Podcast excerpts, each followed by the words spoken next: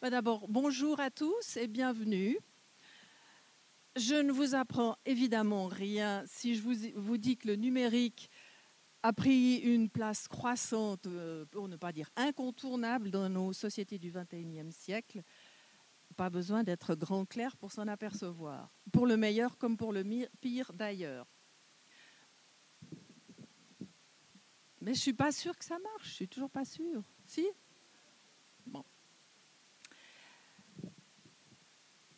Vous ne serez donc pas, ah vous ne serez donc pas étonné de savoir qu'il en va de même pour les musées.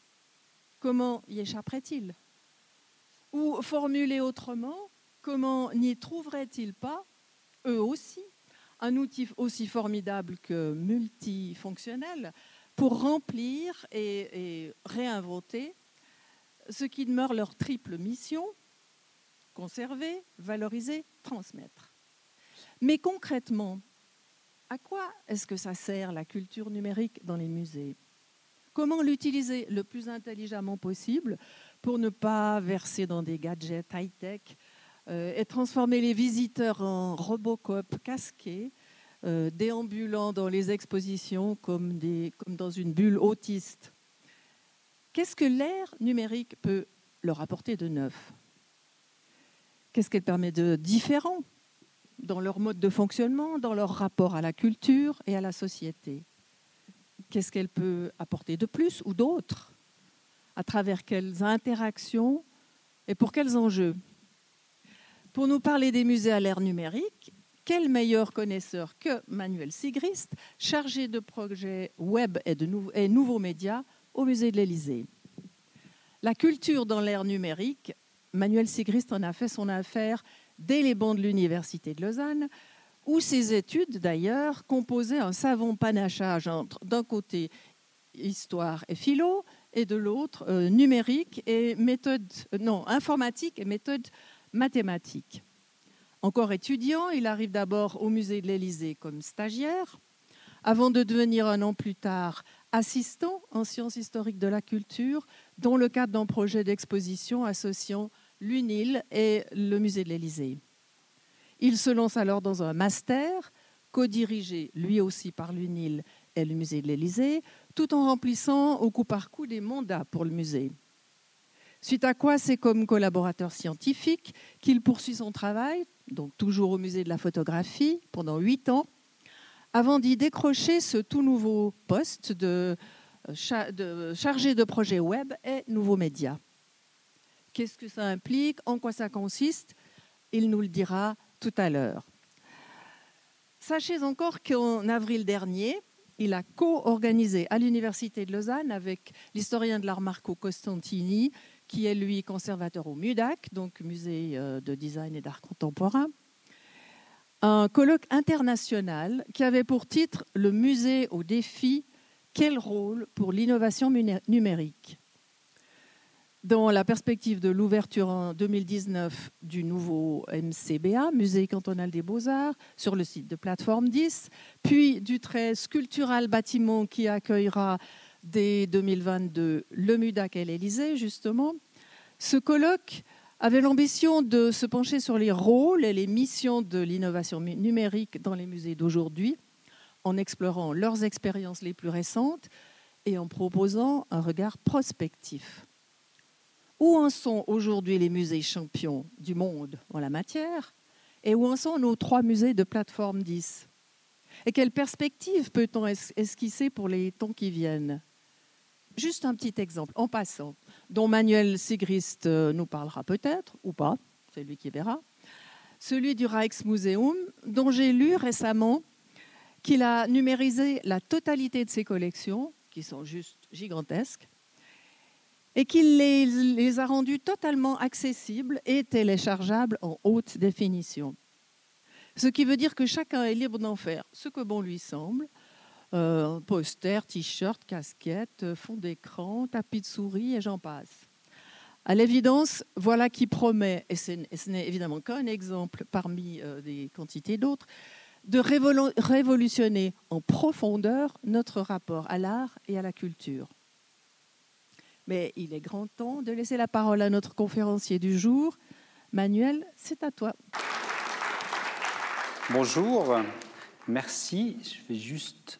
Voilà. Alors, le numérique, c'est toujours la surprise. Est-ce que ça marche? Est-ce que ça marche pas? Voilà, parfait. Euh, merci, euh, merci pour cette, euh, cette, invitation. Je voulais commencer, je vais peut-être commencer cette conférence et, je voulais vous proposer de faire cette conférence un peu en, deux parties. Une partie qui sera un petit peu plus sur quel est l'univers des musées actuellement qu'est-ce qui se passe euh, dans le monde des musées, qu'est-ce qui est notre, notre, quotidien et un peu quel est le paysage auquel on est confronté quand euh, on construit un, musée, ou plutôt trois musées euh, à côté de la gare. Donc je vais commencer avec un petit état des lieux, vous parler un petit peu de ce qui se passe comme transformation structurelle, de parler des modes de financement, et euh, ensuite, euh, nous parlerons du numérique et je vous expliquerai un petit peu plus euh, ce, que, ce que ça veut dire et ce que je fais pour le, musée de l'Élysée. Et, et, si vous avez des remarques, des questions, je propose qu'on prenne le temps après cette, cette conférence. Si je suis trop long, n'hésitez pas à m'interrompre. Et je vous propose de commencer tout de suite. Donc, dans le monde dans le monde des musées, et euh, je pense que vous l'aurez remarqué en suivant un peu les médias, on est dans une ère où euh, un musée s'ouvre à peu près tous les jours, voire même plus qu'un par jour. Il y en a à peu près autant qui ferment par jour, euh, ce qui fait que le, nombre de musées n'explose pas, forcément. Mais par contre, on voit que certains pays comme la Chine, euh, ouvrent de très très très très nombreux musées, ils deviennent vraiment euh, des acteurs plus que, hum, bah, plus que majeurs en fait dans, euh, ce domaine. on se situe dans un paysage où, de, de, grandes nations telles que la France ouvrent euh, des sortes de, succursales de leur grand, euh, leur grand musée. Vous avez entendu parler du, euh, Louvre Abu Dhabi qui a ouvert, qui a ouvert récemment avec un budget faramineux, une, une, architecture absolument incroyable et, et, du coup une promesse, une promesse d'exposition, d'expérience pour les visiteurs qui, qui, qui va avec. Euh, en Suisse, on n'est pas en reste. On est un pays ultra dynamique dans le, dans le monde des musées. J'ai regardé hier, j'ai essayé de compter le nombre de musées en Suisse. Il n'y a pas de chiffre vraiment arrêté, mais en tout cas de musées affiliés à l'Association des musées nationaux suisses, euh, on compte plus de 1100 musées. Euh, donc, je vous laisse faire le calcul divisé par le nombre de, de cantons. C'est juste, euh, juste impressionnant. Donc, Genève a ouvert il y a, peu, enfin réouvert son, musée d'ethnographie. Euh, à Lausanne, on est sur un projet assez ambitieux qui s'appelle Plateforme 10. Je pense que vous en avez entendu parler. On peut en parler euh, tout à l'heure. Si vous avez des questions, j'y répondrai euh, très volontiers. Donc, on a d'un côté ce dynamisme. Euh, euh, cette, volonté des, pouvoirs publics, mais aussi euh, des, institutions privées, d'ouvrir des musées. Les gens demandent des, musées. le numérique n'a pas du tout réduit le, nombre de visiteurs que nous avons dans les musées, au contraire. donc d'un côté, on a vraiment quelque part un, dynamisme énorme, beaucoup d'argent qui est mis là-dedans, et de l'autre côté, on se retrouve avec des situations quasiment catastrophiques pour les musées. Euh, là, j'ai pris l'exemple du, euh, musée public de, Détroit, qui en 2014, donc Détroit, euh, ville, ville, industrielle un peu sur le déclin aux États-Unis, et en 2014, le musée a failli fermer. ils ont réussi, grâce à un certain nombre de souscriptions et de, dons de, la population, à, à, réunir 800 millions de dollars, ce qui est une somme absolument, absolument énorme. Donc on navigue entre, d'un côté, des musées qui s'ouvrent partout, et d'un autre côté, énormément de musées qui ferment. Euh, c'est un peu... Euh, un, peu schizophrénique, je ne vous, euh, vous, le cache pas. De l'autre côté, au niveau des, disciplines artistiques, on a de plus en plus de musées qui s'ouvrent sur des sujets qui ne sont pas généralistes. Euh, vous connaissez les grands musées généralistes, le Louvre, le Met, euh, le musée d'art et d'histoire de, Genève, par exemple. Euh, mais on a aussi énormément d'initiatives sur des sujets très très précis. Zurich a ouvert un musée sur les, arts numériques il y a à peu près, je pense c'était il y a deux ans. vous avez des musées sur les arts forains, vous avez des musées sur la pyrotechnie, vous avez un musée, en Suisse on parle toujours du musée de la grenouille comme, comme exemple. Et vous avez aussi de plus en plus de disciplines non artistiques qui, euh, arrivent dans le paysage. Euh, vous avez un musée sur l'alimentation à Vevey qui euh, est très très dynamique. Vous avez Lego qui ouvre un, musée sur le Lego à côté de, sa, fabrique historique. BMW ouvre un musée sur, sur l'histoire de, de, sa marque. Nestlé vient de fermer, enfin vient d'annoncer la fermeture d'un musée à Vevey. Vous avez un musée sur le futur qui ouvre, euh, à Dubaï. Euh, donc, je pourrais dire que l'univers des musées est plus que, foisonnant. Euh, de l'autre côté, les musées sont aussi un, enjeu, de, pouvoir. de plus en plus, on, se retrouve avec deux modèle de musée. Un musée qui marche bien, en général, on va vouloir, et assez régulièrement, trouver un moyen d'ouvrir des antennes. Euh, c'est le cas de, la Tate ou du, euh, Guggenheim qui euh, vont ouvrir des antennes un peu partout sur le, sur le territoire. à l'inverse, vous avez des musées comme le, Metropolitan Museum de, New York qui va plutôt ouvrir des antennes sur une seule, sur un, dans une ville, sur un seul territoire. Donc, on est là de nouveau euh, le musée devient vraiment un, instrument, un instrument des pouvoirs politiques, euh, un instrument des gouvernements pour euh, aussi au service de l'urbanisation, au service de la gestion du territoire. Et le choix de l'emplacement des musées ne se fait pas n'importe comment. Euh, si vous prenez par exemple le Guggenheim de Bilbao, le choix de Bilbao euh, s'est fait de manière euh, assez, assez, concertée et avait entre autres pour objectif d'augmenter le, le, tourisme dans la région. la Tate, vous avez toute une histoire par rapport au, patrimoine anglais. Euh, qui, euh, qui, du coup va s'exprimer un peu partout sur le, sur le, paysage.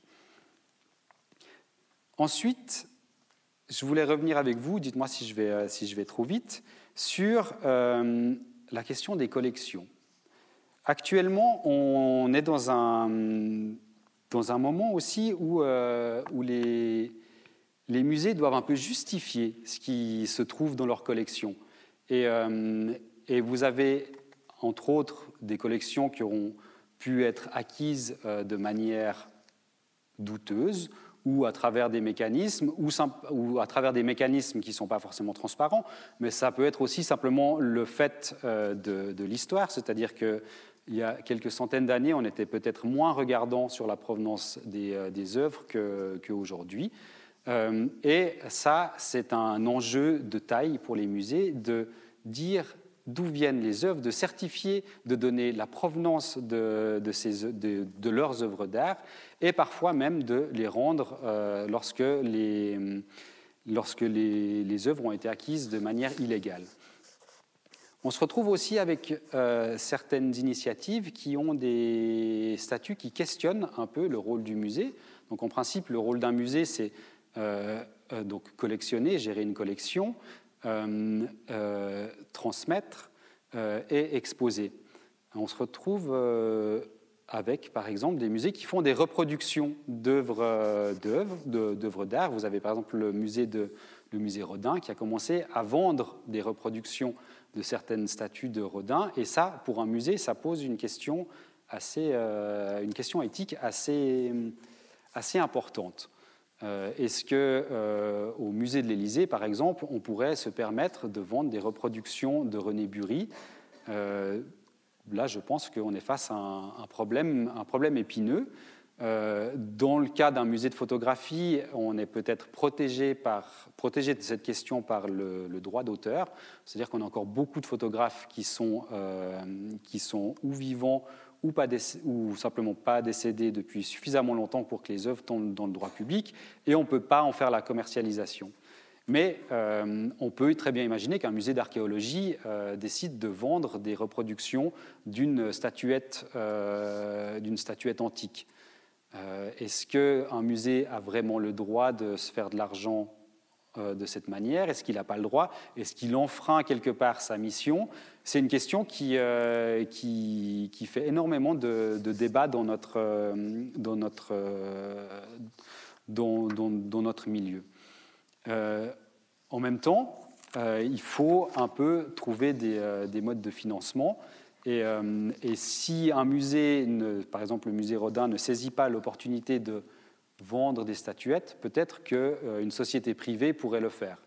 À partir du moment où les œuvres sont tombées dans le, dans le domaine public, rien ne vous empêche, vous, de monter votre propre, votre propre société de vente, de reproduction de, statuettes de Rodin et d'en faire, euh, faire, un marché. Il y a d'ailleurs eu un, procès à, ce niveau-là. Si ça vous intéresse, euh, je peux vous donner quelques, quelques, références.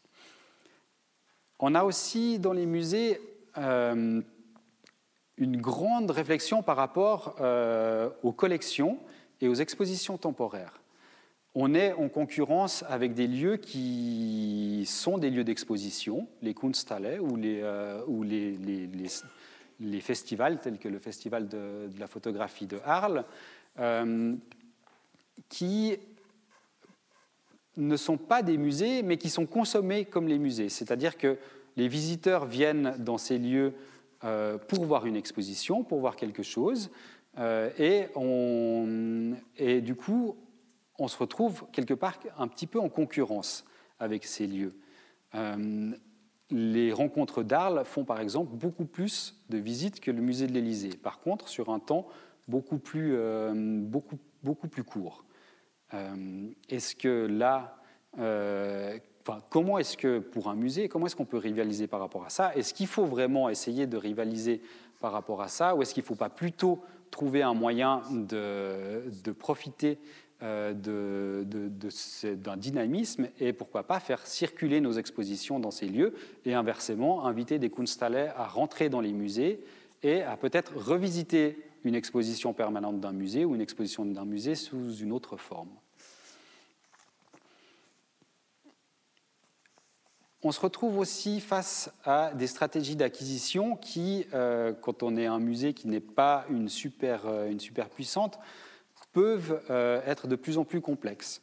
Face à nous, et c'est une réalité maintenant, on a des pays du, euh, Moyen-Orient ou des pays d'Asie qui sont capables de payer un demi-milliard pour une œuvre, qui sont capables de payer, là en l'occurrence, je crois que j'avais noté les, chiffres, donc pour un Gauguin, le Qatar a été capable de payer 300 millions de dollars pour faire rentrer cette œuvre dans un de leurs musées. Euh, vous avez euh, des franchises de musées comme le Louvre d'Abu Dhabi qui sont capables, euh, bah, vous avez entendu parler de l'affaire du, Salvador Mundi, et donc qui sont capables de, en quelque sorte, se faire offrir, c'est pas très clair, mais, mais on, imagine que c'est un peu ça, mais de se faire offrir une œuvre de, de, Da Vinci pour un coût qui dépasse tout entendement avec euh, le prix euh, du, Gauguin euh, que le Qatar s'est offert, on pourrait facilement construire deux plateformes 10 à Lausanne. Est-ce que c'est -ce vraiment le rôle des musées de participer à cette surenchère du, marché de l'art? Et si ce n'est pas le rôle des musées, comment est-ce qu'ils font? Pour, bah, pour pouvoir rivaliser avec, avec les galeristes, avec les collectionneurs professionnels. Euh, est-ce que du coup, euh, la solution serait de ne plus acheter des œuvres, mais de seulement les exposer? Dans ce cas-là, qu'est-ce qui se passe de la, de, la, de la, mission première du musée qui est d'avoir une collection? Euh, c'est une, réponse, enfin c'est une question à laquelle je n'ai pas de réponse. Vous avez aussi, et là j'ai pris l'exemple de la, collection Lauder qui a été donnée au Metropolitan Museum. d'un autre côté, vous avez beaucoup de collectionneurs qui s'intéressent à léguer leur collection et à donner leur, patrimoine au, plus grand nombre et qui vont faire des dons Là, on, est sur une collection qui doit être évaluée à quelque chose comme 75 millions ou plus euh, de, dollars, ou peut-être que je me trompe. Euh, bon, les chiffres ne sont pas très importants, ils sont tellement... Euh, ah non, non, non, je me suis bien trompé, on est sur une estimation à 1 milliard de dollars. les, les, chiffres ne sont pas très importants, en fin de compte. Quand vous êtes un musée et que vous recevez un don d'une collection qui est estimée à un milliard, qu'est-ce que vous faites? Vous ne pouvez pas juste décider de, mettre cette collection dans vos réserves et puis laisser, euh, les laisser là sans trop les exposer en attendant qu'un chercheur euh, vienne, euh, les, consulter ou en attendant qu'une expo se fasse. Souvent, c'est accompagné d'un projet, d'un projet de construction. Vous avez par exemple, vous avez un exemple à Zurich d'une extension d'un musée qui se fait autour d'une d'une collection. Vous avez énormément d'exemples aux États-Unis où une grande fortune décide de léguer sa collection à un musée pour autant qu'on euh, construise une annexe, on construise une dépendance, qu'on construise un programme. Euh, et ça, pourquoi pas? C'est encore assez facile euh, quelque part à gérer. Construire un bâtiment, il suffit en quelque sorte de trouver un petit peu d'argent, de trouver un terrain et de faire la construction. Mais comment est-ce que vous, vous arrivez ensuite à gérer une collection de, ce prix-là. Ça veut dire qu'en interne, vous devez aussi être euh, en mesure d'engager une équipe pour s'occuper euh, de, cette collection. Vous allez sans doute devoir engager peut-être un restaurateur de plus, un conservateur spécialisé dans le domaine. Donc ces cadeaux sont pas forcément euh, sont, bah, sont, sont, nécessaires pour faire vivre les musées. C'est-à-dire que quand vous ne pouvez pas vous acheter un, tableau à 300 millions, vous êtes peut-être assez euh, heureux qu'on vous, euh, qu'on vous lègue une collection aussi, euh, aussi importante. Mais derrière, il y a plein de mécanismes qu'il faut, qu'il faut activer pour être sûr d'être à la hauteur de ce don et de ne pas transformer ce don en un poids. c'est quelque chose qu'on connaît très très bien au musée de l'Élysée. On reçoit régulièrement des, des fonds photographiques et, dans les premières heures du musée, on acceptait énormément de, cadeaux d'ayants droit, d'enfants, de, photographes, de personnes qui ont retrouvé un fonds dans leur cave. Euh, euh, et, on a accepté beaucoup de choses. Et on s'est rendu compte qu'à force d'accumuler euh, ces, fonds, on n'était déjà pas en, mesure de, de, leur donner la place qu'ils méritent. On n'était pas en mesure de les stocker dans des, dans des conditions sine qua non, et que, en fin de compte, on déplaçait un fond d'une cave à une autre, euh, avec simplement chez nous des conditions d'hygrométrie, de, température qui sont, euh, qui sont adéquates.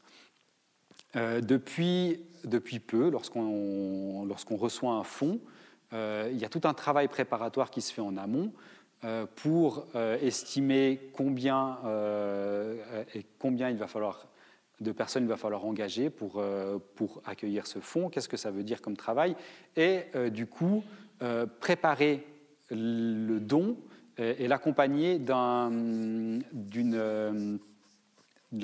projet en fait de restauration, de valorisation et de, de conservation. Les collections, en même temps, on les demande de plus en plus. Et ça, c'est sans doute un des effets de, de la numérisation. À force d'avoir euh, les collections qui sont, entre guillemets, et je dis entre guillemets, accessibles sur Internet, euh, on nous demande de plus en plus euh, d'interagir avec ces collections.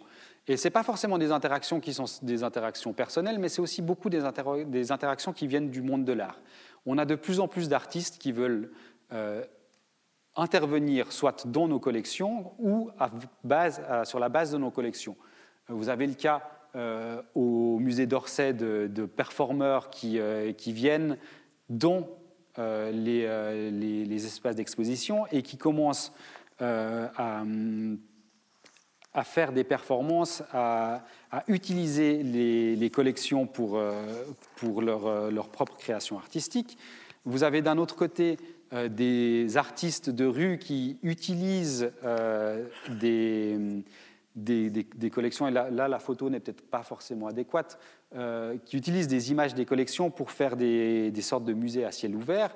Je ne sais pas si vous aviez visité le festival euh, Vevey Images euh, à Vevey, je pense que c'était il y a 7-8 ans, lorsque l'artiste JR avait repris des images des collections du musée de l'Élysée et les avait agrandies, mais agrandies puissance, puissance 1000, et les avait collées sur des, sur des bâtiments.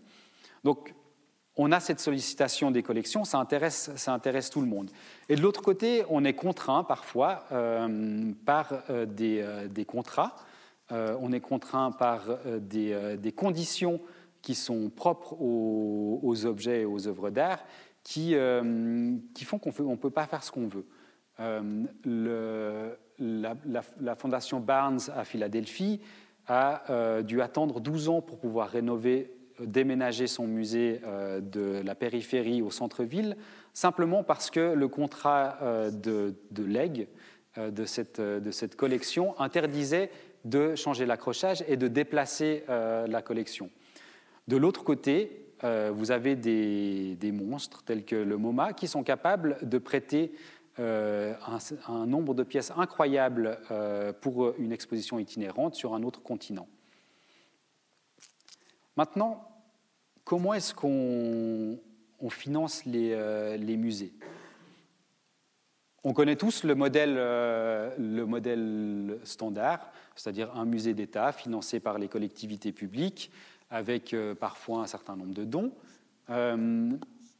mais on se retrouve de plus en plus face à des modèles de, musées privés qui viennent en général de très très grandes fortunes euh, qui décident de, créer leur propre musée. Et ce sont des, institutions qui comptent. Euh, le musée Getty de, Los Angeles euh, est l'un des plus importants musées au monde. Et en termes de photographie, je peux vous dire qu'ils sont, sont, une des références. vous avez des collections privées d'entreprises qui décident de s'installer et là qui décident de s'installer dans des villes. Vous avez tous entendu parler de la fondation euh, Louis Vuitton euh, qui a ouvert cette espèce de bâtiment en verre euh, à, Paris et qui, qui est destiné à, des, à, mettre en, valeur leur collection. Vous avez des marques telles que, telles que Prada qui ont acquis des œuvres d'art depuis, depuis très très très longtemps, qui, font, qui ont ça dans leur stratégie de, de marque. Euh, d'acheter des œuvres, de créer une collection et euh, de, les exposer. Et là, récemment, ils sont, ils sont en train de terminer leur, euh, leur antenne à Milan, qui est quasiment un quartier dédié à l'art contemporain. Et ils ont un palais à Venise dans lequel ils ont été capables de reproduire euh, la première exposition d'art contemporain, ou en tout cas l'exposition d'art contemporain d'Harald Zeman à laquelle on attribue le début de, l'art contemporain. Donc, en tant que musée, on se retrouve face à des gens qui ont un pouvoir de frappe absolument incroyable. Euh, quand Samsung ouvre un Art Museum, euh, ils ont clairement les moyens de s'offrir tous les plus grands artistes contemporains. Euh, Audemars Piguet euh, décide aussi de, créer une collection et de créer un mini-musée. Et ça, ça fait partie de leur stratégie de marque. C'est-à-dire que pour eux, c'est un moyen de montrer aussi quelles sont leurs valeurs par rapport à, la transmission, à l'héritage, aux, notions de luxe vous avez énormément d'entreprises qui décident aussi de créer leur musée d'entreprise. Et donc, euh, par exemple, Kodak, qui crée son musée, euh, son, musée dédié à, tout ce qui s'est fait autour de, autour de Kodak, c'est un héritage absolument fabuleux. Euh, mais de nouveau, c'est un héritage qui reste un petit peu coincé dans ces, dans ces choses. Dans les modes de financement, et euh, je vais, euh, je vais bientôt arriver au, numérique, euh, on a un certain nombre d'alternatives. le sponsoring, on a toujours plus de sponsoring. Et on a un certain nombre de,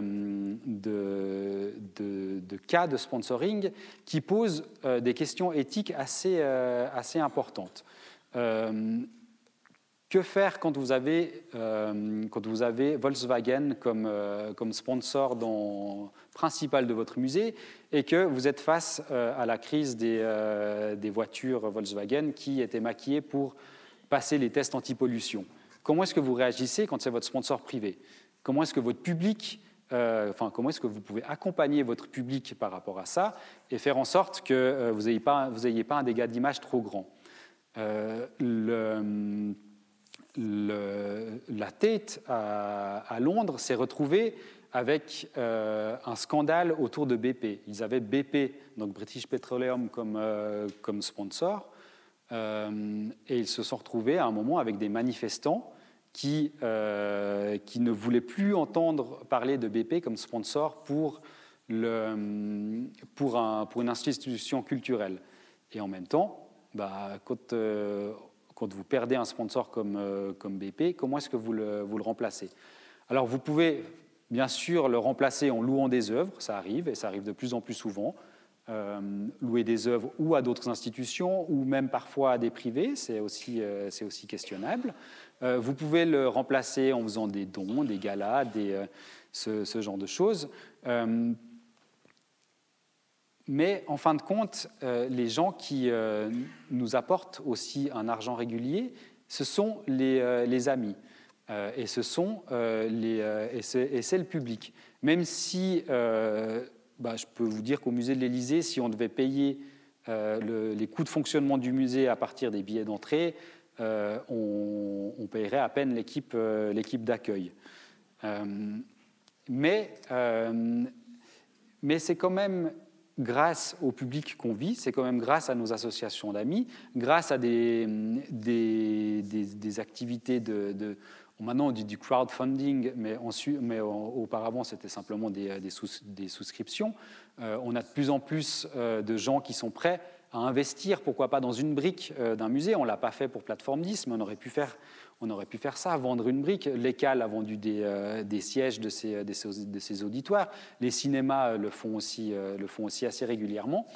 Et une chose qui rapporte de l'argent au musée, et qui, dans le cas du Rijksmuseum, a peut-être créé un peu des frayeurs aux, aux, financiers, ce sont les boutiques de musées. les boutiques de musées, c'est quelque chose qui est très très difficile à gérer de faire un produit, de vendre des produits dérivés, ce n'est pas à la portée de, tout le monde. Il faut avoir quand même cette, euh, une notion de la vente derrière, parce que les musées, souvent, euh, ils n'ont pas forcément la notion de la vente. Ils sont très très doués pour vous dire cette image, elle serait super sur un sac. Par contre, quand vous passez euh, à la question de la vente et des marges, là, il n'y a, plus personne. Donc voilà, Ah, alors il faut enlever un peu de lumière.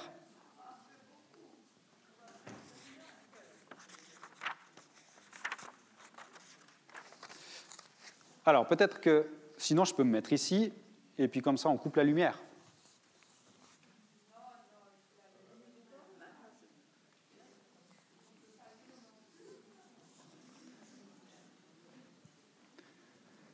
Bon, mais c'est pas grave. Du coup, je vais vous décrire. Euh,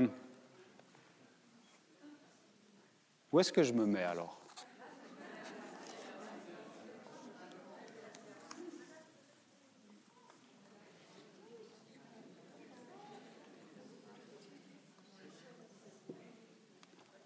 On est mieux comme ça? Parfait. Sinon, effectivement, je peux peut-être venir. Ah, mais en fait, il faut quand même que je puisse accéder à l'ordinateur. Donc, si je me tiens un peu ici, je pense qu'on peut baisser encore un petit peu la lumière et du coup, vous verrez mieux l'écran. Si vous ne me voyez pas, moi, c'est pas grave, je bouge beaucoup les mains.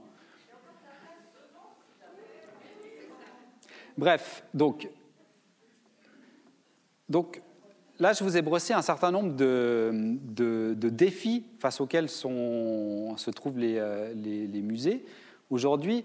Et un des défis que je connais le mieux, c'est la question de la numérisation. Euh, et là aussi, il y a une question de concurrence, ou en tout cas une question de, de, qui a le plus de moyens et qui est le plus malin euh, dans, dans, ce domaine-là. Donc, quand on parle de numérisation, euh, je pense que vous avez peut-être entendu parler de projets comme le Google Art Project, d'industries, de, d'entreprises comme Google, qui sont capables de, de vous proposer, par simple recherche, d'accéder à plein de collections de musées vous êtes en mesure d'aller voir euh, euh, un tableau de, Van Gogh, vous pouvez retrouver des Vermeer, et ils ont, euh, ils ont investi dans ce, dans ce domaine-là de manière assez...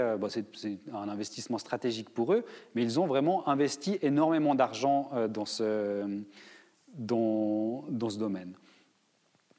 Tous les grands musées ont leur collection, ou presque tous les grands musées ont leurs collections qui sont numérisées.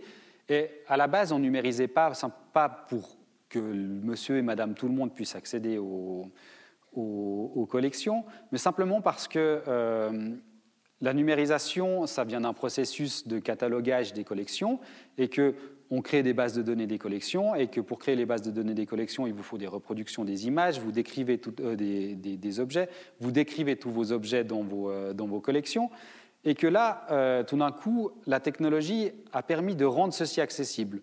C'est un peu comme les, bibliothèques. Avant, vous deviez vous rendre à la bibliothèque pour consulter les fiches dans les, petites boîtes. Et, croyez-moi, je pense que les fiches dans les petites boîtes, ça coûte moins cher que la numérisation. Et maintenant, euh, vous pouvez euh, emprunter un livre à la BCU en faisant une recherche euh, depuis, votre salon et, et, même peut-être consulter une bibliothèque qui se trouve à Rome ou, ou ailleurs. Donc, les musées numérisent, ça, c'est un fait. les musées mettent à disposition. En Suisse, vous avez un certain nombre de musées qui ont mis l'ensemble de leur collection en ligne. On a pas mal de retard à ce niveau-là. En France, euh, euh, les, musées publics commencent à publier pratiquement tout euh, via un certain nombre de portails. On a parlé avant de l'exemple du Rijksmuseum à Amsterdam. Je n'ai pas d'image du, Rijksmuseum ici, mais sachez que donc, ce musée a fermé pendant un certain nombre d'années pour, pour rénovation. Et et une année, un petit peu plus d'une année avant la réouverture du musée, ils ont proposé un nouveau site web euh, qui euh, mettait en avant les collections numérisées. Euh, et, pour une fois, ce n'était pas un site web qui était destiné à des chercheurs ou si vous n'aviez pas au moins cinq ans d'expertise dans le domaine, vous étiez incapable de trouver quelque chose dans leur, dans leur base de données. Ils l'ont fait de manière très visuelle, très simple.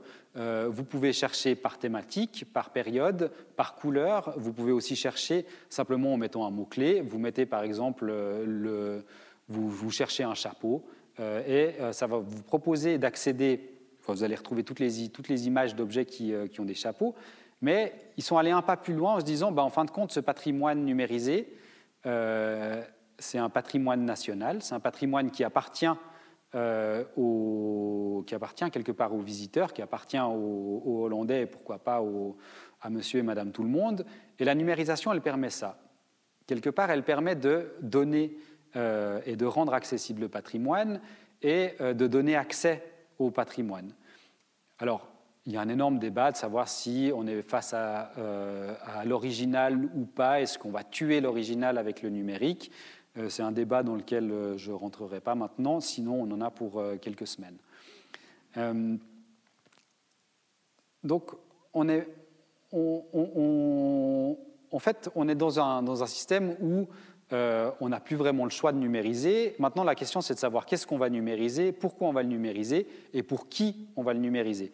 Est-ce qu'on va numériser simplement pour nous, personnes de musée, juste pour pouvoir travailler, pour faire nos expos, pour euh, avoir une trace, euh, éventuellement ce qu'on appelle une copie de sauvegarde au cas où on perdrait l'œuvre ou en, cas d'incendie. Euh, est-ce qu'on va numériser pour les pompiers au cas où ils doivent intervenir? Et c'est une vraie, c'est un, un, peu le, nouveau truc qui sort maintenant, c'est que les logiciels de gestion des collections vous proposent de mettre des informations sur la, la, sécurité des œuvres, à savoir si tout d'un coup vous avez un incendie, quels sont avoir un bouton dans votre logiciel qui vous permet de sortir les œuvres à sortir en, à sortir en premier des réserves, les œuvres qui peuvent être oubliées. C'est un peu, euh, voilà, ça évite de devoir faire des choix et ça permet peut-être de donner des, des, infos aux pompiers. Est-ce qu'on numérise pour vous? Est-ce qu'on numérise pour les personnes qui, qui sont à l'autre bout du monde? Ces questions, on doit se les poser avant de décider de, mettre les choses en ligne parce qu'elles vont avoir une incidence sur comment est-ce qu'on met les, choses en ligne. Et quand on parle de numérisation, on parle aussi beaucoup de technologie. la numérisation de base, maintenant, c'est en général ce qu'on appelait une reproduction avant. Hein. Vous avez, par exemple, pour la numérisation des, photographies au musée de l'Élysée, vous avez un banc de reproduction, c'est une, table comme ça, avec deux flashs, un de chaque côté, peut-être un au-dessus, je ne me souviens pas, et un appareil photo qui prend une photo euh, de l'œuvre. Ensuite, l'opérateur retourne l'image, prend une photo du dos. Euh, il le fait avec un certain nombre de, règles. Vous avez les couleurs, donc une petite, mire avec des couleurs dessus pour qu'il puisse être certain de reproduire au mieux les couleurs. La numérisation ne vous permettra pas d'être de, 100% fiable, mais on peut essayer de s'approcher le plus, le plus possible de la réalité. Euh, vous pouvez aussi, quand vous numérisez des, des statues, euh, bah, vous faites des images, euh, si possible, de tous les côtés, dessus, dessous. Ensuite, quand vous êtes face à une statue euh, assez imposante qui fait 13 mètres de haut, il y a un certain nombre de méthodes, mais vous n'arriverez jamais à, la reproduire de manière ultra fiable. Et maintenant, on se retrouve aussi avec des, sociétés qui nous proposent de tout numériser en trois, en trois dimensions les musées américains sont assez pionniers dans ce, dans ce domaine-là. Par exemple, euh, le, Smithsonian qui a un, laboratoire de numérisation en trois dimensions. Quand je dis numérisation en trois dimensions, c'est-à-dire qu'ils sont capables, avec un, scanner, de prendre euh, un objet, par exemple ce verre, d'en faire une réplique euh, numérique que vous allez pouvoir manipuler dans, l'espace, dans l'écran. vous allez pouvoir la faire tourner, vous allez pouvoir regarder dessous, dessus, zoomer, euh, vous imaginez que c'est une, statue antique, eh bien, vous allez pouvoir aller voir euh, euh, les, les, brisures de la pierre et pourquoi pas, avec une imprimante 3D, la réimprimer à la maison et avoir votre petite réplique chez vous. Du coup, le musée Rodin pourrait, pourquoi pas, vendre ces modèles et vous serez capable d'imprimer votre petit Rodin à la maison. Et ils, ont numérisé, ils ont numérisé une navette spatiale. Euh, alors pourquoi est-ce qu'on numérise une navette spatiale en trois dimensions? C'est une question que je me pose encore. Mais en même temps, euh, j'ai passé un petit peu de temps sur leur site euh, et vous pouvez aller dans la navette spatiale. alors je suis d'accord, c'est beaucoup plus sympa d'aller au musée des transports à Lucerne et, et, de rentrer dans une locomotive. En même temps, peut-être que pour des besoins, pédagogiques ou peut-être que plutôt que de regarder la dernière série à la mode, c'est peut-être plus intelligent ou plus malin d'aller euh, se balader dans le patrimoine euh, numérisé par, euh, par les musées. Vous avez aussi des sociétés qui vous proposent de numériser les œuvres en très très très haute définition. Parce que numériser en trois dimensions, ça ne veut pas dire numériser en, haute définition. En général, quand on numérise en trois dimensions, on numérise surtout la structure. C'est-à-dire que vous avez la structure, de, vous avez la forme qui est rendue, mais par contre, l'aspect, la texture, euh, le reflet de l'objet, c'est quelque chose qu'on est encore assez peu en mesure de, restituer. Et euh, vous avez en Suisse une, euh, start-up qui s'est lancée dans ce, projet-là, qui s'appelle Artmin, qui, qui, est basée ici, ici à Lausanne, qui est issue de l'EPFL, avec laquelle on a travaillé, je vous en reparlerai un petit peu, un petit peu tout à l'heure, et qui a décidé d'inverser un peu le problème de la, numérisation euh, en, plusieurs dimensions. Eux numérisent en cinq dimensions. Donc ça veut dire que vous êtes en mesure euh, de restituer l'objet dans l'espace, mais vous êtes aussi en mesure de restituer la lumière euh, par rapport à l'œuvre. et donc, ils ont, plutôt que de, de prendre l'objet et de faire un maximum de prise de vue tout autour de l'objet, ils ont développé un scanner qui, euh, ressemble, qui travaille plutôt comme un satellite. Et leur technologie, elle fonctionne un peu plus comme euh, Google, euh, Google, Maps. en fin de compte, vous placez l'objet sur un, plateau, donc c'est un, plateau qui est capable d'accueillir des tableaux jusqu'à 2 mètres sur 2. et vous avez en dessus un dôme qui est composé de 58 ou 59 petites lampes et un appareil photo. Et pour numériser l'œuvre, ils vont, ils vont dire à l'appareil photo de photographier l'œuvre en, plusieurs zones. On découpe le tableau en, par exemple, neuf zones, et chacune des zones sera photographiée avec 58 euh, fois, avec, chaque fois avec une lumière différente. Donc, vous avez, vous avez, ces 58 photos qui sont prises pour une zone, ensuite une autre zone, ensuite une autre zone. Ensuite, ils mettent ça dans, leur, euh, dans, leurs, ordinateurs. Ils font un certain nombre de, ils appellent ça le rendu. Euh, et à partir de là, ils vous sortent un résultat où quand euh, vous déplacez l'œuvre comme ça, eh bien vous arrivez à restituer le jeu de la lumière. Vous arrivez par exemple à, sur une œuvre, et je ne peux pas vous le montrer là, mais si vous voulez après, on peut le regarder sur l'ordinateur. Quand vous numérisez un daguerreotype, donc une photographie qui est sur un support un petit peu brillant, euh, et que euh, sur l'écran de l'ordinateur, quand vous le déplacez, vous arrivez à avoir le jeu de la lumière sur, euh, sur cette œuvre. Sur un, parchemin, ils sont en mesure de... enfin, ils sont en mesure. Leur système permet, par exemple, quand vous déplacez la lumière, en fait, c'est un peu comme si vous aviez une lampe de poche. Euh, et vous, vous tenez par exemple votre parchemin comme, ci, comme ça, et vous avez la lampe de poche, et en déplaçant la lumière, vous faites apparaître des, vous faites apparaître des détails. Et peut-être que quand vous avez la, une lumière qui est un peu rasante, qui viendra depuis, euh, depuis la gauche, vous allez faire apparaître les, euh, les, les, traits qui avaient été tracés par les moines pour faire les lignes du, du manuscrit, et qui ont été effacés par la suite, mais ils restent dans la structure du papier, il reste une petite mémoire de de, ces détails-là. Sur une photographie, vous arrivez à faire ressortir, par exemple sur une photographie sur métal, euh, vous arrivez à faire ressortir euh, les, traits de pinceau euh, qui ont servi à déposer la, la, solution photosensible. Donc, voilà, ça c'est un, des défis. Et des défis comme ça, on en a tous les jours qui arrivent sur, la table. C'est-à-dire qu'on a de plus en plus de sociétés qui ont envie de numériser le monde et qui s'intéressent aux, euh, œuvres d'art. Quand on parle de, numérisation des musées, on parle aussi beaucoup de, dématérialisation. Et là aussi, on arrive plus dans quelque chose qui, euh, sur lequel je suis appelé à, à, travailler. Euh, de plus en plus, on nous demande de faire des applications mobiles. On nous demande de faire mettre les plans euh, sur un smartphone, de euh, faire des audio guides sur les, smartphones. On nous propose de faire des visites virtuelles des musées. Et ça, c'est un, exemple qui est assez intéressant. Euh, personnellement, visiter un musée sur, Google, Google Maps et puis de me balader sur l'écran, j'ai pas un grand intérêt pour ça et je ne pensais pas que ça pouvait être, vraiment intéressant. Je pensais que c'était plutôt de l'ordre du gadget. Et effectivement, c'est un petit peu un gadget mais euh, dans le cas de, Paris Photo, euh, Paris Photo, c'est une grande foire pour la, photographie qui a lieu à Paris, comme son nom l'indique, chaque année en novembre. Et euh, la fameuse année des, attentats, Paris Photo ouvre le mercredi de manière privée, le jeudi au public. Les attentats sont arrivés le vendredi et le gouvernement avait fermé tous les lieux publics à partir du samedi.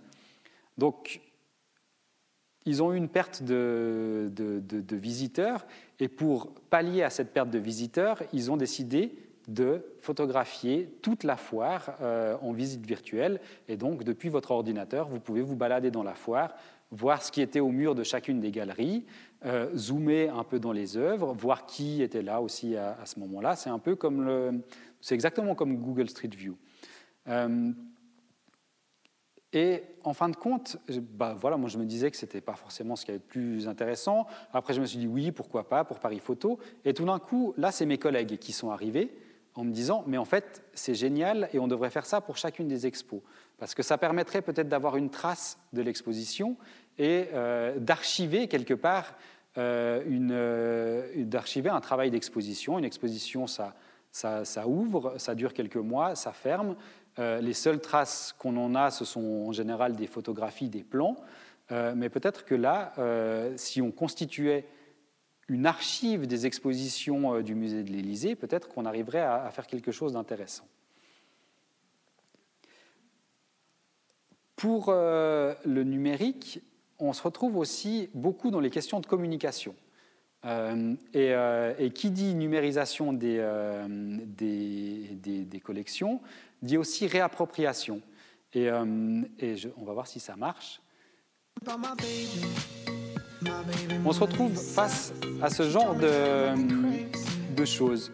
Donc vous avez là un, rappeur, un rappeur qui s'appelle Will.i.am, qui, qui, est un habitué du, du montre jazz, et qui a décidé de tourner son clip que à partir d'œuvres euh, du Louvre. Et ça, je peux vous garantir, c'est un succès absolu.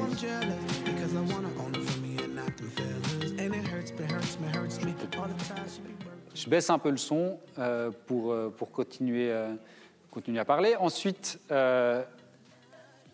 Qu'est-ce que vous faites quand, euh, quand euh, tout d'un coup, euh, bah voilà, Mona Lisa est détournée de, de, cette manière? Est-ce qu'il faut l'encourager? Est-ce qu'il ne faut pas l'encourager? Moi, je ne vais pas répondre à cette question, mais en fait, la numérisation des collections appelle à la réappropriation et appelle à la réutilisation pour, déjà, de manière, en fait, il y a une, question, une question de fonctionnement. Quand vous numérisez quelque chose, euh, et que vous le mettez sur Internet, vous acceptez que les gens le réutilisent. Et là derrière, il y a toute une question de, droit d'auteur euh, euh, qu'il faut un peu clarifier par rapport à, par rapport à ça. Mais on est de plus en plus dans un, dans un, modèle où on veut permettre aux gens de réutiliser, et plutôt que de laisser les, les œuvres dans leur, dans leur base de données, pourquoi pas permettre aux gens d'en faire quelque chose de créatif, pour autant qu'ils respectent un certain nombre de règles. Euh, en général, bon là, il y a eu un, contrat spécial avec le Louvre. Je ne pense pas que euh, je pense pas que si moi je mettais un clip comme ça en ligne, j'aurais autant de, autant de succès et aussi peu de problèmes que lui avec, euh, avec la direction du Louvre. Mais pourquoi pas permettre aux gens de se réapproprier le, le patrimoine en le réutilisant et en s'amusant un, petit peu, un petit peu avec.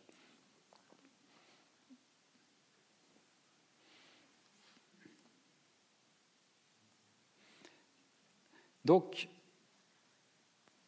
maintenant, j'aimerais passer, euh, je, vais, je, vais, juste changer de, présentation et continuer un peu sur le, sur le, numérique.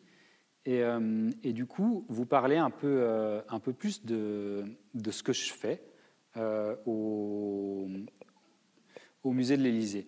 Donc, il y a beaucoup de gens qui pensent que je fais ça que, en gros, euh, j'interviens euh, à chaque fois qu'il y a un problème avec un ordinateur, euh, que je connais les mots de passe de, tout le monde, que je peux résoudre tous les problèmes de, des ordinateurs de mes collègues. Alors, c'est vrai que sur certaines choses, j'ai peut-être un tout petit peu plus de facilité à répondre, mais en même temps, je suis de loin pas un spécialiste euh, de Word, ni un spécialiste de la programmation, encore moins un spécialiste euh, de l'infrastructure réseau. Donc quand un ordinateur ne marche pas au musée de l'Élysée, en général, on m'appelle et en général, je leur suggère d'appeler le, technicien. Euh, tout le monde pense aussi que, que, bah, que ça, c'est mon monde. Euh, que mon monde, euh, c'est des serveurs, c'est des choses qui se, passent dans un univers immatériel. Euh, mais en fait, mon monde, c'est plutôt d'essayer de, comprendre ce qui se passe et quelles sont les transformations qui se passent dans les musées et comment est-ce qu'on peut les accompagner. comment est-ce qu'on peut accompagner les visiteurs qui, euh, ça a été un, débat, et c'est toujours un débat dans les musées. Est-ce qu'on a le droit de photographier les œuvres d'art et qu'est-ce qu'on peut en faire? Est-ce qu'on n'est pas en train de s'abrutir à photographier, à passer son temps à photographier les, les euh, à faire des selfies dans les musées? Il y a des concours de selfies dans les musées, il y a une journée du selfie dans les musées. Euh, est-ce que c'est bien? Est-ce que c'est mal? On ne peut pas avoir cette question comme ça. Est-ce qu'on peut en profiter? Certainement. Euh, est-ce qu'on peut utiliser ça pour faire de la communication un peu euh, détournée autour de son musée? Euh, Bien sûr. Mais qu'est-ce qu'on peut faire quand, le, visiteur a un peu changé son habitude et que maintenant il, visite son exposition avec le smartphone? Souvent, vous voyez les visiteurs dans les expositions, ils se baladent comme ça, face à l'œuvre, ils regardent l'œuvre, ils regardent le smartphone, ils regardent l'œuvre. Et, d'ailleurs, c'est pour ça que beaucoup de musées continuent à utiliser l'audio guide, euh, simplement parce qu'il n'y a pas un écran entre vous et ce qui, qui est à voir dans le, musée. Donc, moi, ce qui, m'intéresse, c'est d'essayer de trouver des, des moyens d'utiliser ces technologies de manière, assez, simple et assez, euh, assez intéressante. Et euh, je vais vous montrer trois, euh, pour commencer, je vais vous montrer trois exemples. Le premier exemple, c'est la, bibliothèque publique de, New York, qui a décidé d'utiliser Instagram de manière très, très, très euh, maligne et juste pour ce que c'est on est toujours en train de se dire que Instagram, euh, c'est des paysages que personne n'arrive à photographier, mais que tout le monde arrive à mettre sur son compte Instagram. Je ne sais pas comment les gens font, que c'est une nourriture ultra saine, des gens qui font du yoga, euh, des chats. Ça, c'est les poncifs sur, euh, sur Instagram. mais là, je vais vous passer une petite vidéo de, présentation de leur, de leur projet. et je vous explique après.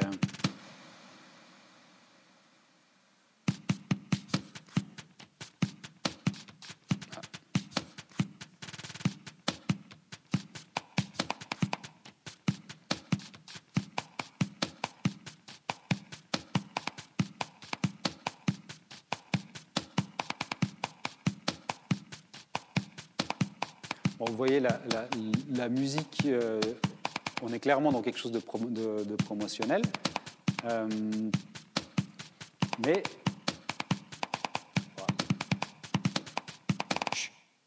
voilà, qu'est-ce qu'ils ont décidé de... Oups, pardon. Euh, qu'est-ce qu'ils ont décidé de proposer aux gens? Ils ont simplement, ils sont simplement dit, dans Instagram, il y a une fonction qui s'appelle les stories. En, théorie, c'est euh, un système qui vous permet de partager une image qui va rester, quelques, qui va rester 24 heures sur votre euh, compte Instagram et qui va disparaître. Et tout le monde utilise ça pour dire je suis à tel endroit, je fais ça, je fais ça. Euh, à New York, ils ont décidé d'utiliser Instagram pour vous proposer de lire des choses et pour vous proposer de lire Alice au Pays des Merveilles. Et vous pouvez gratuitement, en allant sur leur compte, accéder à tout Alice au Pays des Merveilles, qui a simplement été transformé euh, dans ce, modèle-là. Euh, un autre exemple, c'est euh, le, le, SF MoMA, à, donc le MoMA à San Francisco, qui s'est dit comment est-ce que je peux faire pour rendre mes collections accessibles? Vous avez dans les musées quoi, 1%, 2% de la collection qui est visible. Euh, soit qui est au mur, soit qui est documenté dans des catalogues, mais vous avez énormément de choses qui euh, traînent dans les, euh, dans les dépôts et qui ne seront jamais accessibles au, public. Et ça, c'est la, grande, c'est la grande frustration des musées, c'est de ne pas pouvoir montrer ce, qui, ce qu'ils ont dans leur, dans leur collection.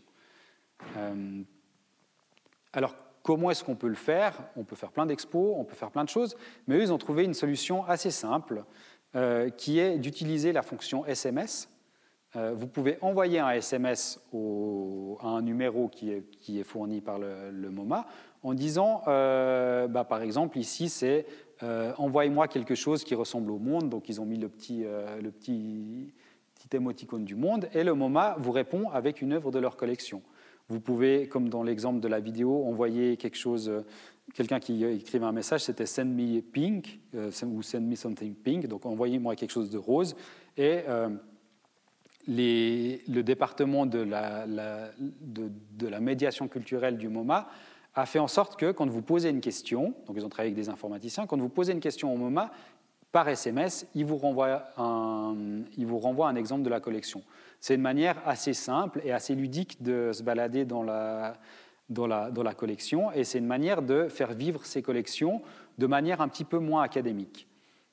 Ensuite, vous avez d'autres musées, euh, comme ici euh, le musée Reina Sofia, euh, donc, qui vous propose de visiter une archive liée à, à, Guernica.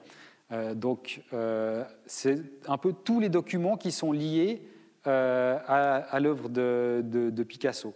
Et ils ont travaillé avec, avec leur équipe aux archives et des, informaticiens et des gens qui sont spécialistes du design sur, sur Internet pour rendre la chose ludique. enfin, ludique ou en tout cas peut-être un petit peu plus simple que juste un moteur de recherche. Et euh, la, tendance dans les musées actuellement, c'est de se dire euh, que la recherche par mots-clés, euh, ça ne suffit pas, ce n'est pas très généreux, et qu'on devrait donner aux gens ce qu'on appelle maintenant des interfaces généreuses, c'est-à-dire des moyens de, de naviguer dans ces ensembles de données, parce que quand vous avez une collection en ligne, on parle, là on parle de milliers d'objets pour, pour, pour, Picasso. si vous vouliez traverser toute la collection du musée de l'Élysée, vous auriez, peut-être 500 euh, ou 600 000 euh, objets potentiellement disponibles. Euh, et si vous ne si vous cherchez pas quelque chose de précis, vous vous perdez vite. Donc il y a peut-être un moyen aussi de, de, permettre aux gens d'arriver sur, des, sur, sur, sur, les objets de, de cette manière-là. là, en l'occurrence, vous pouvez utilisez la frise chronologique, vous voyez donc toutes les barres, ce sont, ce sont, les années, et dans chaque année, à chaque trait correspond à un document, et quand vous cliquez sur le document, vous pouvez entrer dans le document et même télécharger le document, euh, aller lire le document si c'est un document texte, zoomer si c'est une image. Euh, c'est un exemple qui, euh, qui m'a beaucoup parlé. Et je vais terminer avec, avec du coup ce que je fais depuis peu au, au musée de l'Élysée on s'est dit, il nous reste à peu près deux ans, deux ans et demi avant qu'on déménage. Euh, on a envie et on a envie de comprendre mieux comment fonctionne le, numérique, d'apprendre à gérer le numérique dans le musée, parce que ce n'est pas, pas forcément, forcément donné, euh, et aussi de faire une place au numérique. Il y a beaucoup de, de, raisons à cela, mais une des raisons, c'est que les artistes, eux, ils n'ont pas, pas attendu qu'on ait, euh, ait, appris à gérer le numérique dans les musées pour nous proposer des projets qui traitent du numérique. Et quand vous êtes un musée de photographie, si vous n'êtes pas en mesure d'avoir un discours sur la photographie euh, euh, sur Internet et sur comment Internet a changé la photographie, c'est que vous êtes un petit peu, un petit peu en retard. Donc on s'est décidé de, se lancer dans ce qu'on a appelé le labellisé, qui est un tout petit espace dans le musée qui fait à peu près 15 mètres carrés, mais qui en fait euh, est aussi une sorte de programme interne. Euh, on l'a appelé en fait un chantier vivant qui permet de vivre euh, et d'expérimenter le numérique au cœur du musée. Donc on est parti du principe qu'on n'est pas du tout spécialiste du numérique, qu'il y a des gens qui le font peut-être un peu mieux que nous, mais que du coup on est aussi en droit d'apprendre, comme vous, quand il y a un nouveau, un nouveau système pour acheter son billet de, train euh, avec une nouvelle interface, on apprend à l'utiliser. Et euh, souvent, on apprend, au début, ça ne marche pas, on tâtonne un peu, et en fin de compte, on apprend. Et le numérique, c'est ça, il faut toujours être en, apprentissage. Euh, on a voulu cet espace comme étant à la fois physique et virtuel, c'est-à-dire que on ne voulait pas juste euh, proposer des choses sur Internet et puis proposer des choses sur les réseaux sociaux, dire aux gens allez regarder nos vidéos, faites ce genre de trucs, mais on voulait vraiment faire rentrer le, numérique dans le musée et poser ces questions, poser ces questions à, nos visiteurs. C'est pour ça que on est aussi assez, en fait, on, souhaite que cet espace soit ce qu'on on, le traite de agile, polyvalent, modulable et réactif c'était en fait euh, de trouver un moyen d'être capable de changer cet espace euh, rapidement s'il le faut, d'être aussi libéré euh, d'une programmation qui se fait sur trois ans en général, mais que si tout d'un coup, dans deux mois, je veux vous proposer quelque chose d'autre dans cet espace, je sois en mesure de le faire. Ensuite, il y a un certain nombre de choses. Tester les mutations induites par la numérisation, ben oui, qui ne teste rien n'a rien mais euh, peut-être que les musées ont aussi un, rôle à jouer pour expliquer ce que c'est le numérique et, euh, donner aux visiteurs ou aux plus jeunes quelques armes par rapport au, numérique. Ensuite, catalyseur de rencontres. Bon, bah voilà, le but, c'est de, faire des, de faire des rencontres et de faire venir des gens, euh, de mettre en lumière des projets innovants. c'est aussi une manière de parler de choses qui ne sont pas dans les expos. Enfin bref, euh, je ne vais pas lire les choses qu'au bout, mais insister sur le dernier point, pour nous, cet espace, c'est une manière d'imaginer ce qu'on pourra faire à plateforme 10. Alors, on ne va pas imaginer la collection permanente à plateforme 10, mais par contre, on va imaginer comment est-ce qu'on peut traiter du numérique. D'où vient cet espace? Il vient d'une première réalité, c'est une réalité d'apprentissage. Là, j'ai pris euh, un rapport qui est très lu dans les musées d'un consortium qui s'appelle le New Media Consortium. Et, euh, ce rapport, qu'est-ce qu'il nous dit? Il nous dit que euh, il faut que je me replace sur les, sur les, les, les années, qu'à court terme, à court terme, euh, on va devoir être capable de gérer les technologies qui, font fonctionner les, téléphones portables. Qu'à moyen terme, on, doit être capable de gérer des énormes euh, ensembles de données euh, et donc des énormes collections numérisées. Et que à long terme, tous les rôles des, collaborateurs des musées vont changer. Donc il y a un réel besoin d'apprentissage et pour apprendre, il n'y a pas 36 solutions, il faut, euh, il faut sauter dans le bain. Euh, on peut se payer des formations euh, ou pas, ça dépend un peu de, vos budgets. Mais pour apprendre, on s'est dit que plutôt que de, hum, bah, voilà, plutôt que d'essayer d'aller voir des spécialistes et tout ça, on s'est dit bah voilà, on essaye, on fait les choses, on se plante, et si, si ça marche pas, on le fait avec le, on le fait avec le public, on regarde ce qui marche, on regarde ce qui marche pas, on regarde quels vont pouvoir être les défis. Euh, d'avoir du numérique dans un musée, on se dit que ça va de soi, mais euh, je peux vous assurer que d'avoir Internet dans des salles d'exposition, c'est déjà pas une chose si facile. Donc si maintenant, euh, dans ce tout petit espace, on arrive à montrer que d'avoir Internet, c'est quelque chose de compliqué, et qu'on arrive à utiliser ça pour faire comprendre aux gens qui vont construire le bâtiment que c'est un, un prérequis absolument indispensable, on va, on va s'en servir. Donc, quelles actions est-ce qu'on a fait dans ce, dans, ce lieu? On s'est dit, là je vous présente le premier projet qui était le projet inaugural qui s'appelait Ceci est important. On s'est dit, euh, comment est-ce qu'on peut... Euh, comment est-ce qu'on peut essayer de créer une interaction avec les gens et comment est-ce qu'on peut essayer de montrer sur nos murs ce qui se passe euh, ce qui se passe sur Instagram, ce qui se passe sur les réseaux sociaux. Et, euh, comment est-ce qu'on peut essayer d'arrêter ce flux de photos qui va très très très très très vite? Euh, les images euh, circulent, vous en avez des milliers par heure qui, qui, sont postées. C'est quelque chose de. C'est pas mesurable en termes de. Pour un humain, c'est absolument impossible de compter le nombre d'images qui sont publiées chaque minute sur, sur les réseaux sociaux. Et comment est-ce qu'un musée peut, peut faire rentrer euh, ce flux de, photos qui se passe sur, euh, Internet. Donc on a travaillé avec, euh, avec un collectif genevois qui s'appelle Happy City Lab et on a proposé de faire cette installation qui s'appelait Ceci est important et qui proposait aux gens de prendre deux minutes pour chercher l'image la plus importante qu'ils avaient sur leur smartphone. déjà, juste là, il y avait une question de choix. Euh, de, prendre, cette image, de la partager avec nous, euh, donc de la publier sur les réseaux, et nous, on venait l'imprimer, on la collait au mur. Euh, et qu'est-ce que ça, ça nous apprend? Ça nous apprend déjà que les gens sont très, très touchés.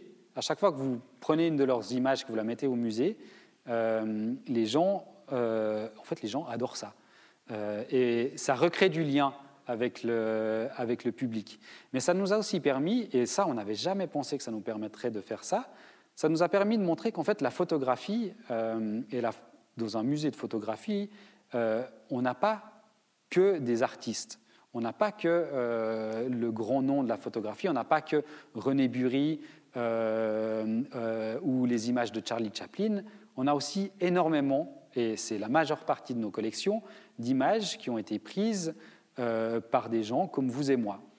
Euh, euh, et on, a collectionné ça, on ne sait pas très bien pourquoi, mais c'est l'histoire de la photographie. Et en fait, tout d'un coup, avec un dispositif qui utilisait le numérique de manière assez, simple, en se mettant dans l'espace, on a commencé à pouvoir discuter avec les gens sur la nature de la collection, sur la nature de la photographie. Et, ça, ça nous a permis de nous rendre compte aussi euh, que en fin de compte, euh, un dispositif qui traite du numérique dans un musée, ça ne doit pas être quelque chose de compliqué, euh, ça doit être toujours ultra simple et ça doit permettre, au, ça doit permettre de créer un dialogue. plus récemment, on a, et là on est parti dans quelque chose qui est complètement expérimental, on s'est dit, vous avez les audio-guides habituels qui sont ce qu'on appelle la narration, euh, la narration linéaire. Vous écoutez un commentaire d'œuvre, ensuite vous passez à une autre œuvre, vous écoutez un autre commentaire. Et euh, on travaille euh, assez régulièrement avec des gens qui viennent du monde du jeu vidéo. Et eux nous ont dit, mais, mais pourquoi est-ce qu'on ne pourrait pas faire quelque chose qui est l'inverse de l'audio-guide, quelque chose qui, regarde, qui suit votre regard et qui, en fonction de ce que vous regardez dans l'œuvre, vous donne un, un commentaire audio? Et donc, on a commencé à tester ça euh, au mois d'octobre avec euh, un, jeune studio euh, qui, de, designers interactifs de, Lausanne. Et on a utilisé un petit capteur, c'est une petite, une petite boîte comme ça, qui, qui se place entre vous et l'œuvre. Pour l'instant, on travaille avec un écran et pas une vraie œuvre et qui en fait est capable de savoir ce que vous regardez et où vous regardez. Euh, c'est assez intrusif. Euh, c'est quelque chose qui est utilisé par, euh, en général par des sociétés qui font du marketing pour savoir ce que les gens regardent sur une affiche ou alors ce que les gens regardent dans un supermarché pour savoir où est-ce qu'il faut placer les, les, produits pour que les gens les achètent un peu plus. Et c'est aussi beaucoup utilisé par les gens qui, qui font du jeu vidéo euh, comme euh, en fait ça remplace un peu la souris de l'ordinateur. Et on s'est demandé si on, si on, pouvait un peu euh, détourner cette technologie pour la, mettre à notre profit et, et, vous raconter une histoire par rapport à, une œuvre de, de, Matthias Brugman, qui est, qui est, un photographe de guerre, qui est exposé en ce moment au, au musée de l'Élysée. Et là, vous voyez à l'image les Bon, bah, du coup, on ne voit pas grand-chose, la résolution n'est pas terrible, mais les traits de couleur euh, sont censés vous indiquer où est-ce que les gens regardent. Et en fait, ce qu'on a fait, c'est qu'on a découpé cette euh, image en plusieurs zones euh, et on a, fait on a enregistré des commentaires. Donc, on a enregistré des commentaires qui sont plutôt de nature de, l'histoire, de, enfin de la description de, l'image, comme on ferait un peu en, en, cours d'histoire de l'art. Donc un commentaire sur euh, où est-ce qu'on se trouve, comment est-ce qu'est composée l'image, et ensuite des commentaires sur les détails, euh, euh, un commentaire sur la, Kalachnikov, un commentaire sur les personnages, un commentaire sur le cendrier qui est à l'avant-plan. Et en fonction de ce que vous regardez dans, l'œuvre, vous avez le commentaire qui se déclenche.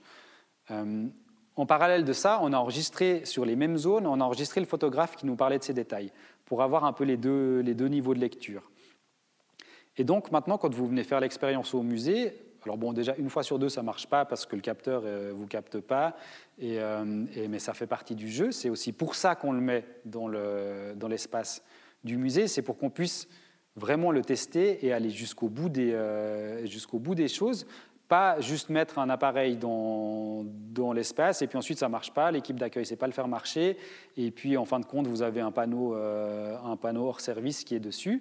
On préfère aller faire l'inverse, c'est-à-dire mettre quelque chose qui n'est pas complètement abouti, mais au moins on espère pouvoir le développer avec le, avec le public. Et ça, c'est un luxe que les musées ont, euh, que, les, euh, que les sociétés privées n'ont pas forcément. C'est-à-dire que nous, on peut se permettre de mettre quelque chose pendant six mois dans le musée qui marche à moitié euh, et de profiter des, des retours du, du, visiteur sans que ça nous coûte trop d'argent. et qu'est-ce qu'on a remarqué avec ça? Alors bon, déjà, on arrive à savoir un peu ce que les gens regardent, c'est intéressant, mais ce n'est pas ce qui est le plus intéressant. On a remarqué que quand on est dans ce type de configuration, la construction d'un récit euh, qui voudrait qu'on vous raconte, euh, euh, qu'on aille du plus général au plus, au plus spécifique. Donc on commence par un cadre large, qu'on vous explique comment est composée l'image, avant de vous raconter le détail sur, le, sur la Kalachnikov ou le cendrier. Eh ben, en fait, ça ne fonctionne pas. Et qu'on doit peut-être prendre les choses à l'envers et qu'on doit commencer par donner des infos sur, euh, sur, le, sur le cendrier pour que les gens comprennent comment le, système fonctionne. On s'est aussi rendu compte qu'il y a des gens qui savent très très bien faire ça et qui le font bien mieux que nous. Euh, ce sont des gens qui euh, ont l'habitude de d'écrire, d'écrire pour le cinéma, d'écrire pour les jeux vidéo. Et du coup, c'est vers ces gens-là qu'il faut qu'on qu'il faut qu'on se tourne. On s'est rendu compte qu'il y a aussi une technique qui existe depuis très très longtemps, qu'on a complètement sous-exploitée. Ce sont les livres dont vous êtes le héros. Vous savez, ces livres, euh, vous lisez la première partie et vous arrivez à un certain point où on vous dit de faire un choix ou un autre. En fonction du choix que vous faites, ça vous amène quelque part. Eh bien, euh, là, on est, nous, face à un défi, c'est de trouver un moyen de restituer, euh, de restituer ça. Et ça, c'est quelque chose qui aussi nous permet, de, en faisant participer toute l'équipe, d'être un petit peu plus au courant de, quelles sont les dernières technologies et comment on les utilise, et surtout de désacraliser la, technologie, euh, de ne pas se dire qu'il faut toujours faire appel à 50 informaticiens, mais que peut-être qu'on est aussi en mesure d'utiliser les choses, euh, les choses nous-mêmes. Après, et je vais terminer, euh, terminer là-dessus, je fais des choses qui sont beaucoup plus terre à terre, comme numériser des travailler sur des questions de numérisation de livres. Euh, de nouveau, une petite vidéo. Le musée de l'Élysée a acheté il y a quelques années un scanner, on l'appelle Lady Gaga. Euh, pourquoi? Je ne sais pas, mais je pense que c'est parce qu'il fait beaucoup de bruit.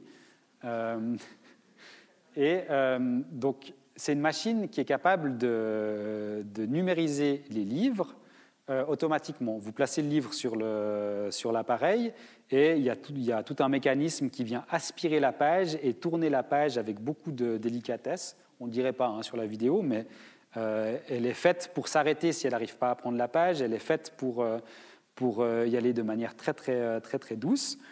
Et, donc là, on utilise cette numérisation pour mettre une partie de notre bibliothèque en ligne. On ne pourra jamais tout mettre en ligne pour des questions de droit d'auteur. Euh, mais en fin de compte, pour rendre accessibles euh, des ouvrages qui ne le sont pas forcément. Euh, notre bibliothèque, elle n'est pas accessible autrement que sur rendez-vous. Vous ne pouvez pas partir avec les ouvrages et les photocopier, c'est encore, encore moins possible. On n'a pas de service de repro qui vous permettrait d'avoir une photo de, des pages que, vous souhaitez avoir. Donc ça répond déjà à un premier, un premier besoin. Mais ça répond aussi à un besoin de recherche. Euh, on travaille avec les PFL sur ce qu'on appelle de l'OCR, c'est-à-dire une technologie qui permet, à partir d'une photo d'un texte, d'aller euh, reconstituer ce texte. Et ensuite, vous pouvez chercher par mots-clés. Et euh, par exemple, là, j'ai fait une recherche dans la base de données. J'ai cherché euh, j'ai simplement mis mon, Montbenon comme terme, et il m'a sorti tous les ouvrages qui ont été numérisés qui contiennent le mot Montbenon. Alors jusque-là, ce n'est pas hum, quelque chose de révolutionnaire, mais ensuite, vous pouvez rentrer dans le, vous pouvez rentrer dans, dans l'ouvrage et vous allez voir, peut-être que vous voyez le jaune, je ne sais pas si on le voit très bien, il y a un bout de texte qui est surligné, et en fait le système va vous indiquer où est-ce que dans le texte euh, ce mot apparaît. Et ceci page par page. Euh, euh, il va vous dire sur la page 1, vous avez deux occurrences, sur la page 8, vous en avez cinq. Et le prochain défi, c'est que le système soit en, mesure de vous dire si c'est un texte ou si c'est une légende d'une image. Et ça, ça nous permet aussi de, de, travailler et d'offrir aux chercheurs une nouvelle, une nouvelle manière de rechercher. Une des prochaines étapes pour nous, ce serait de trouver un moyen euh, d'identifier les formes et les images qui sont, qui sont contenues dans les photographies. Et par exemple, ici, avec un outil qui pourrait, euh, vous pourriez sélectionner un bout de, de l'image, par exemple euh, les, arches, et ensuite, à partir de ça, le système pourrait aller chercher dans la base de données quels sont les autres livres qui contiennent, qui contiennent la même image ou qui contiennent une vue du même endroit. donc ça ouvre des potentiels qui sont qui sont absolument, euh, absolument incroyables. Ça ouvre aussi énormément de questions et beaucoup de questions éthiques, euh, notamment en question de, de, droit d'auteur. Est-ce qu'on est en mesure et est-ce qu'on est en droit de partager tout ce qu'on a, dans, et je, vous quitterai avec cette, euh, cette question-là, est-ce que lorsqu'on numérise tout ce qu'on a dans ces collections, on est en droit de tout donner en libre accès et, de, tout offrir, sachant que certaines personnes on, vive, de, vive de ça, on font des livres, on vive, les vendent. Est-ce qu'on n'est pas en porte-à-faux par rapport à eux? Et, et, le droit, en tout cas en Suisse, mais je pense qu'au niveau international c'est la même chose, il n'est pas du tout adapté à ces, à ces questions-là. Merci.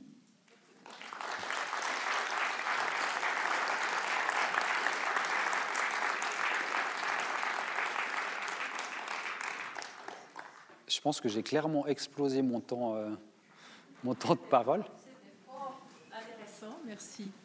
Merci beaucoup, euh, Manuel. Vous, je ne sais pas, mais euh, le vertige me saisit quelque peu. Qui a envie de lancer la première question? Le micro devrait venir vers vous. Je me suis posé une question quand, euh, quand, des grandes entreprises choisissent de fonder un musée. Je me demandais, moi, en tant que, que personne qui vient visiter ce musée, je me suis demandé en fait si le prix de mon billet permettait à faire en sorte que ces entreprises avaient une possibilité de de passer de l'argent quelque part sans que, sans que ce soit quelque chose qui allait être dans leur fiscalité C'est une question que je me pose quand je vais dans ce genre de musée privé. Est-ce que c'est une... Je pense que le micro marche si jamais... Ouais, vous m'entendez là, voilà. Est-ce que tout le monde a entendu la question Je la répète? Je peux peut-être la repréciser en fait. Euh, bon, alors, la question de la fiscalité euh, des entreprises et des musées, enfin, de la fiscalité des entreprises et du placement de l'argent dans les musées, c'est la question du sponsoring. Euh, c'est un modèle qu'on connaît assez bien. Il y a énormément d'entreprises qui font du sponsoring euh, d'institutions culturelles pour faire baisser leur, fiscalité. Et, ça fonctionne. Par contre, ça c'est une chose à laquelle j'avais jamais pensé. Est-ce que de créer une fondation, en prenant Louis Vuitton, qui crée sa fondation, euh, est-ce que ça permet de cacher de l'argent au fisc? C'était un peu ça la question. Euh... Oh, à peu près. Ouais. Euh, euh, certainement, certainement que, y a, que l'argent qui est placé dans la fondation Vuitton n'est pas imposé de la même manière que le capital de, de la société. Ça, je ne m'y connais pas assez. Par contre, ce dont je suis certain, c'est que le prix du billet d'entrée euh, ne permet pas de payer le fonctionnement euh, de, la fondation. Oui, mais en l'occurrence, je, participe à ça en, rentrant là-dedans. En fait, c'est une, question de citoyenne de se dire, oui. je place mon argent, enfin, où je donne mon argent, c'est une manière de voter pour le monde que je veux ou que je veux pas. C'était ça la question en fait aussi. Ouais, ça c'est une bonne. Euh, oui, c'est une réflexion qu'on a le droit d'avoir. Ouais, ouais. Non, j'ai bah, pas vraiment de réponse. Peut-être qu'il faut voir les choses du point de vue euh, des, plus des artistes et de ce que vous allez voir. Évidemment, mais après, qu'est-ce que euh, touche l'artiste aussi? Alors, je pense que chez Louis Vuitton, l'artiste, quand il expose, il est légèrement, enfin, largement mieux payé que dans un musée. En tout cas, j'ose espérer que c'est euh, que c'est comme ça. Il y a d'ailleurs dans les musées, il y a tout un débat qui est, enfin, dans le monde artistique, il y a tout un débat qui se fait et qui a été lancé aux États-Unis. il y a énormément d'artistes qui ne sont pas payés pour proposer une expo dans un musée. Euh, et ça, euh, c'est souvent pour des questions de coût, mais en fait, euh, c'est toujours la question, oui, viens exposer chez moi, c'est bien pour, c'est bien pour ta carrière, c'est bon pour la visibilité, mais en fin de compte, bah, les heures de travail, elles ne sont pas payées, ou très mal payées. Et ça, ça arrive assez, assez fréquemment. ça fait partie de, de, la précarité du monde créatif. en général, plus les métiers sont créatifs, moins ils sont bien payés. C'est assez, c'est assez étrange. Euh, c'est quelque chose qui est vraiment débattu dans le, dans le monde de la mode.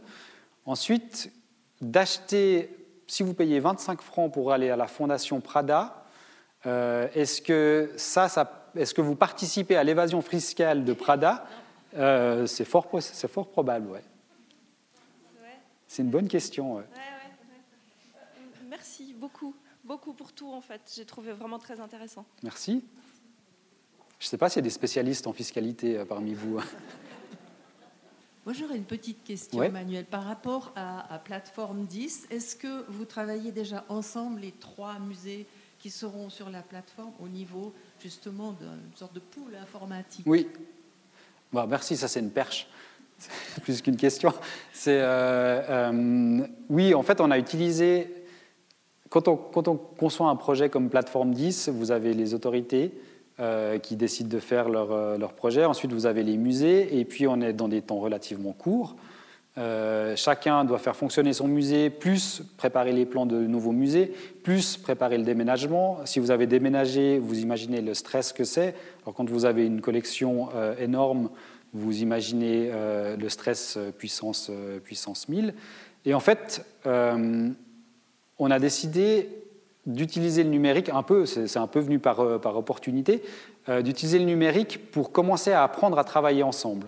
Et comme euh, ni le musée des beaux-arts, ni le MUDAC, ni le musée de l'Élysée sont des vrais, euh, des vrais leaders en, en, matière numérique, euh, on s'est dit qu'on allait travailler ensemble sur un projet, et c'est donc un projet de numérisation très haute définition qu'on a fait avec cette start-up Artmin, où on s'est jeté les trois dans ce, dans ce, projet, on a amené des œuvres, on a fait numériser les, les, œuvres par la, start-up, on en a tiré les, les, conséquences. Il y a des choses géniales qui se sont passées, il y a des choses auxquelles on ne pensait pas du tout. Mais surtout, on a commencé à apprendre à travailler ensemble. Euh, la deuxième étape de, de, cette réflexion commune, euh, ça a été de mettre sur pied un, colloque euh, au printemps où on a invité un peu des spécialistes du monde entier de, de la question numérique dans les musées à venir euh, partager pendant deux jours avec nous euh, leurs expériences. Euh, et, du coup, on a aussi invité tous les, tous les musées qui souhaitaient, venir, qui souhaitaient venir écouter les conférences. et à partir de là, on s'est rendu compte qu'en fait, dans nos musées, on a aussi plein de gens qui sont spécialistes, enfin, qui connaissent un petit bout du numérique, qui connaissent quelque chose, et qu'en fait, les, les, structures hiérarchiques faisaient qu'on ne s'était jamais vraiment parlé. Et en commençant à, tester le numérique ensemble, on s'est rendu compte qu'un tel au MUDAC euh, avait déjà fait une expérience sur euh, un audio guide, qu'un tel euh, dans un autre au, musée de l'Élysée était spécialiste des données et que ça nous, faisait, ça, nous faisait, nous rencontrer. Et on utilise, on utilise encore le numérique pour ça et on, en fait, on a décidé de, plutôt que de, se mettre dans des logiques de travail avec très structuré avec ce qu'on appelle des groupes de travail. Vous avez un groupe de travail qui va s'occuper que euh, des questions de communication. Vous avez, voilà, ça c'est une manière très institutionnelle de voir les choses. On s'est dit, bah, maintenant on, connaît un peu qui est intéressé par la question dans les musées. Euh, et du coup, quand on a une question, ben, on peut solliciter ces experts. Et cette manière de, fonctionner un peu entre les trois institutions, on ne l'avait pas du tout avant. Et ça nous permet, par exemple, un, cas concret, euh, si on veut refaire, un des trois musées est en train de refaire son site web, plutôt que d'aller chercher, donc ils vont travailler avec des externes qui sont spécialistes quand même, mais plutôt que d'aller chercher euh, un, pool de, pool de visiteurs pour leur poser des questions, eh ben, euh, le premier public qui va venir tester ce site, c'est les collaborateurs des musées. Et ça, on a, ça c'est vraiment le numérique qui nous a permis, ou en tout cas l'envie d'apprendre sur le numérique qui nous a permis de, mettre en place ce genre de mécanisme. il nous reste à remercier Emmanuel, c'était fort intéressant. Et puis à vous donner rendez-vous lundi prochain, donc 26 novembre, même lieu, même heure. Madame euh, Anne-Marie Maillefer, présidente de la FASC, donc Fondation euh, d'aide sociale et culturelle de la loterie romande, viendra nous expliquer pourquoi, avec la Loro, nous sommes tous gagnants.